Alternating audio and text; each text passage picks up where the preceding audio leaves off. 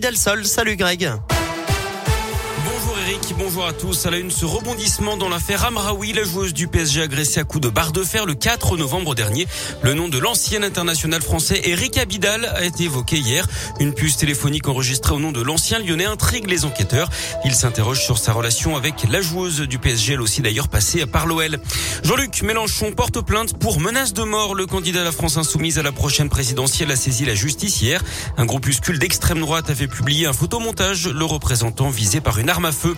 Les avocats mobilisés aujourd'hui devant les marches du palais de justice de Saint-Etienne, ils souhaitent marquer leur opposition au projet de loi confiance dans l'institution judiciaire, projet qui portera atteinte au secret professionnel de l'avocat.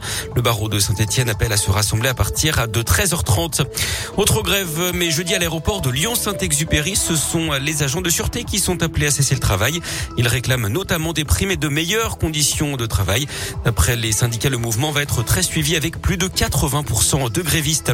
En bref, aussi les gendarmes mobilisés pour sécuriser un chantier à Oliergue dans le Puy-de-Dôme hier, celui de l'installation d'une antenne 3G, 4G qui avait été retardée par ses opposants.